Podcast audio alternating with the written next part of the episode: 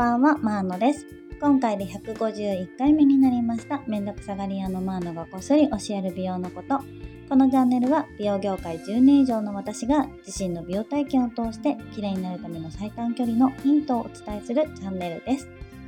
さて、今日のテーマはアプリ連携の基礎体温計を使ったらちゃんと続くようになったっていうお話をしていきたいと思います。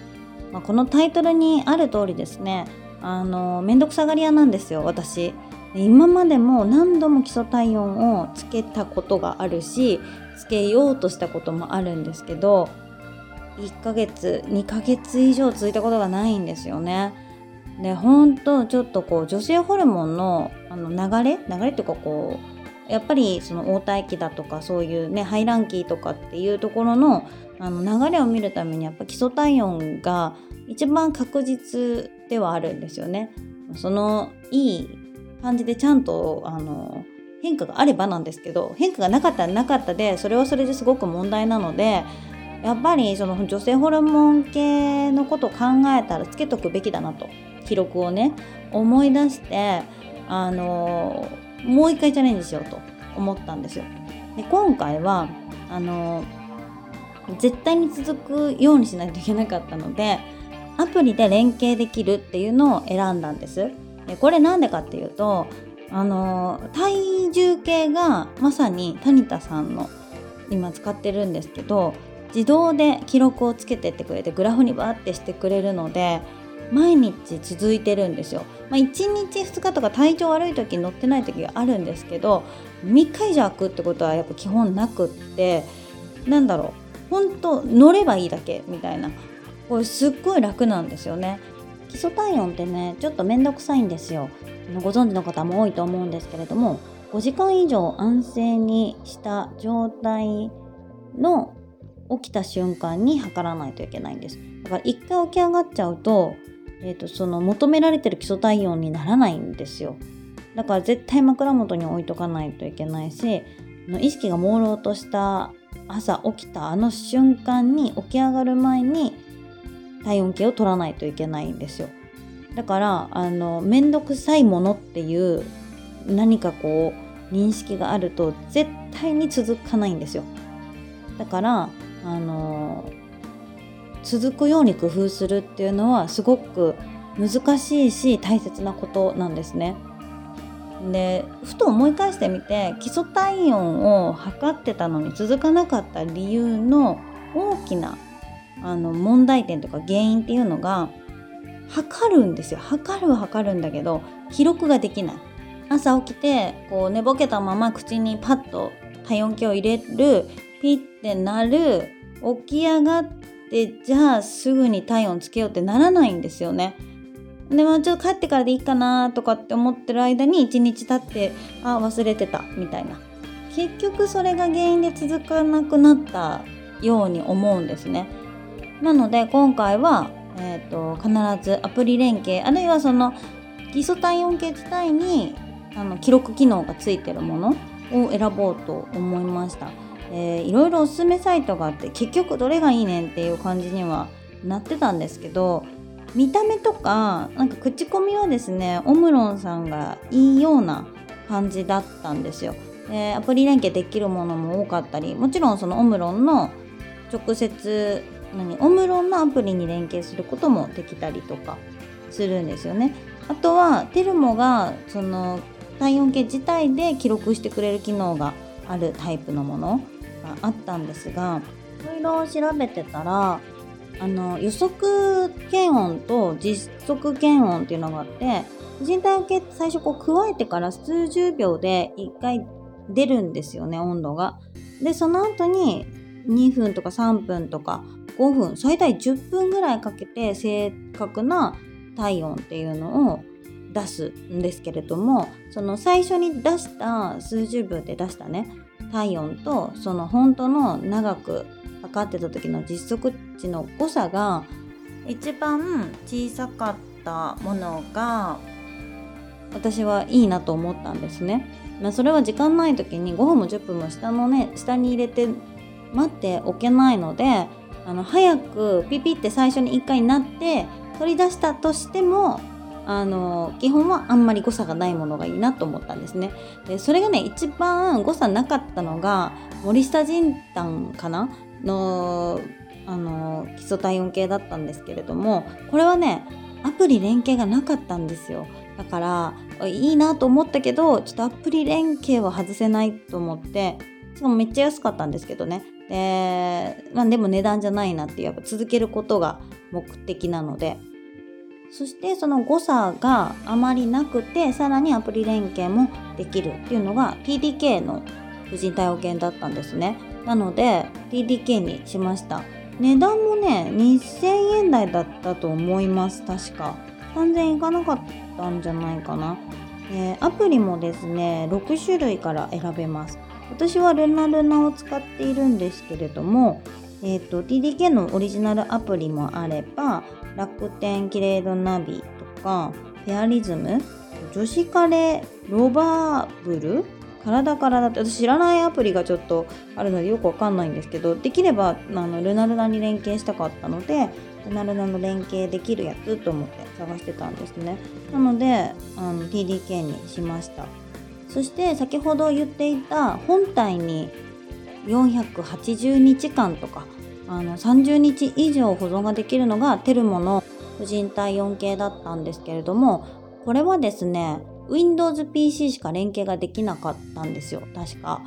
私 Mac なのででさらに言うとパソコンだけなのかな？とか思っていやもうスマホにしてくれと思ってそれで結局それは却下したのかな。でオムロンはなんか評判良かったんですけどなんかちょっとね大きかったからバックライトあってもなくてもアプリ連携するんだったらその場であの体を見ること別にないからいいかと思って TDK にしました。おかげでですねほんと1ヶ月以上ちゃんとつけれてて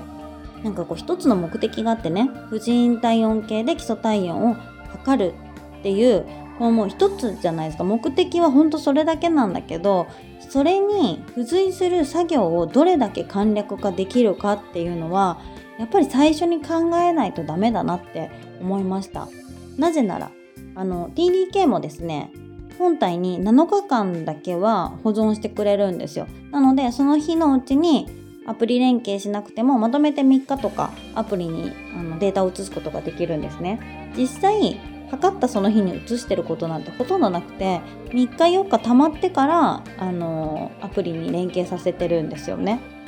結局そういうことなんですよ。私の性格上その日に一日一日の記録を自分でノートにつけたりグラフにつけるっていう行為が無理なんですよ。で自分で無理と分かっているので勝手にやってくれるものをあの選ぶ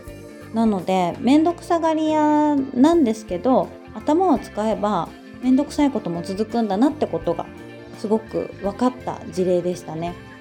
結局自分の体のことっていうのはこういう記録を元にしないと分析できないんですよね。それをねすごく最近よく思うことがあって特に婦人科系とかこう血液系のお医者さん行くとねあの血液量その出血量多い方ですかとか生理前何日前からどうなりますかとかって聞かれるんですよ。で自分のことだからいつもそうだからっていう感覚なので何日前に実際に頭痛があるとかって記録してない限り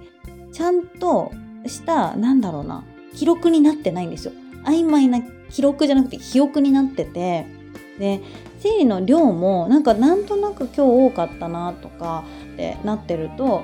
あの病院の先生とかにねはっきり言えないんですよ。この辺りでんなんとなくちょっと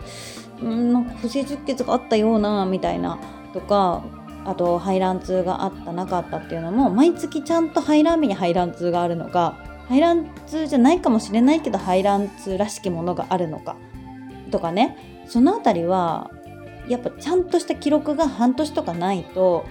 正しく診察してもらえないんですよね。結局自分のメモですら主観なのに感覚で言っちゃうと結局あの病院行ってからもう一回記録付け出してくださいとかってなっちゃうんですよ。なので女性の皆さんは生理日だけじゃなくて体調の変化も含めてっぱり記録しておく方がいいですしこの基礎体温はですねなんか妊娠をしたい人がつけるものっていうイメージもあるんですけどそうじゃなくてやっぱり全員、うん、女性ホルモンと向き合わないといけない人たちってなったらもうほんと女性みんなだと思うんですよね。はつけてた方がいいです。それこそ無排卵月経だったりとかそのいろんなトラブル子宮系のトラブルだったりそういうのも発見しやすくなったり異常がやっぱ何かしらどこかの数値に出てきたりするので発見を早めること早めるというよりも遅らせないっていうことができるんじゃないかなと思ってます。でね私が一つ意識してるのは記録を取るものを一つに決めすぎないっていうのにしててこれはね性格によると思うんですけど私の場合はなんか一つのアプリに決めてるとそのアプリを開かない日があったりするんですよ。例えばフィットビットは開いたけどルナルナ開かなかったりとかあのカレンダーアプリは開くけど、えっと、別のやつは開かなかったりとか。後で記録しとこうと思って記録できてなかったことがめちゃくちゃ多いので LINE しか開いてない時とかだともうペアケアっていう LINE での生理日管理の分にとりあえずメモしといたりとか体調もあのルナルナのグラフの横のメモにあのフリーテキストでバーって書いたりとかだから手帳に書けない時はそっちに書いてみたりとか思いついた時に何かそういうアクションを起こすようにはしてます。これはあの一つにまとめる時が来るんですけどばらけてでも絶対記録するっていう意思の表れではあるんですよね。俺が一つのアプリでちゃんと続く人はそっちの方がいいんですけれどもなんかこだわりすぎてね記録が飛び飛びになるよりは何かしら遡れる方が良かったりするのでこれはうーん大半の人にはおすすめできるのがちょっと分かんないですけどあのこだわりすぎて続かない人にはおすすめの方法かなと思います。まあそんな感じでですね今日はアプリでの基礎対応の管理についてお話をさせていただきました。この放送がためになったなとか面白いなと思っていただけた方はいいねとまたこちらのチャンネルのフォローもよろしくお願いします。それではまたお会いしましょう。マーノでした。バイバーイ。